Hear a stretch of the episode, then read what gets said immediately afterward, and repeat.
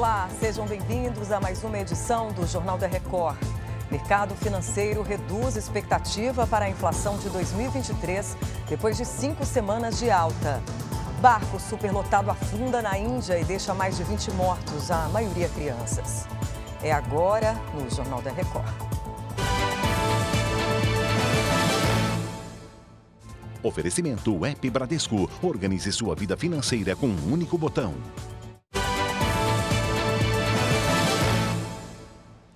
A Rússia lançou dezenas de bombardeios contra cidades ucranianas. Pelo menos cinco regiões foram atingidas. Cinco pessoas ficaram feridas na capital Kiev. Em Odessa, mísseis provocaram um incêndio de grandes proporções num depósito de alimentos. O exército russo também avança contra Bakhmut, no leste do país. Moscou anunciou que pretende tomar a região estratégica até amanhã. Pelo menos 22 pessoas morreram, incluindo crianças, no naufrágio de um barco turístico no sul da Índia. Segundo autoridades, a embarcação de dois andares estava superlotada. Equipes de resgate fazem buscas perto da cidade costeira de Tano. Quase todas as vítimas são crianças que participavam de uma excursão. A Polícia Federal ouve hoje o ex-ministro da Justiça, Anderson Torres. Os agentes investigam uma suposta interferência nas operações da Polícia Rodoviária Federal no segundo turno das eleições do ano passado. A repórter Lívia Veiga tem as informações. Olá, o depoimento estava marcado para o dia 24 de abril, mas foi adiado a pedido da defesa, que alegou piora no estado de saúde mental do ex-ministro. Torres pode permanecer em silêncio e não produzir provas contra si mesmo. Anderson Torres segue preso aqui em Brasília pela suposta omissão nos atos de vandalismo de 8 de janeiro, quando era secretário de Segurança do Distrito Federal. E o STF formou maioria para tornar réus mais 250 envolvidos nas invasões às sedes dos três poderes. Esse julgamento no plenário virtual do Supremo termina hoje. Mais uma denúncia contra outros envolvidos começa a ser julgada nesta terça-feira. De Brasília, Lívia Veiga. Obrigada, Lívia. O boletim Focus do Banco Central interrompeu a sequência de previsão de alta para a inflação. Vamos aos números aqui no telão?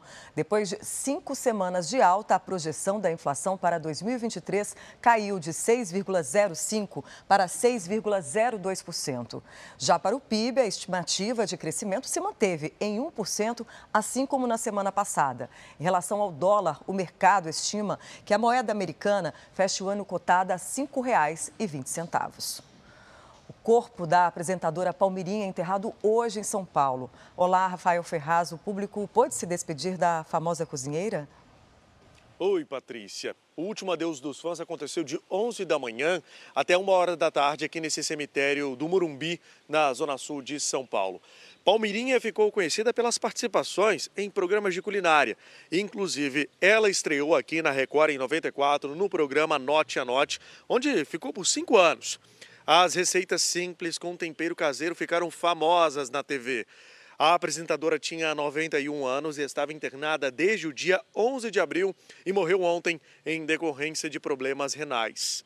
Palmirinha deixa três filhos, seis netos e seis bisnetos. De São Paulo, Rafael Ferraz. Obrigada, Rafael. No oeste do Canadá, o avanço de incêndios florestais já fez com que mais de 30 mil pessoas abandonassem as casas. A província de Alberta, considerada a região mais atingida pelo fogo, declarou estado de emergência.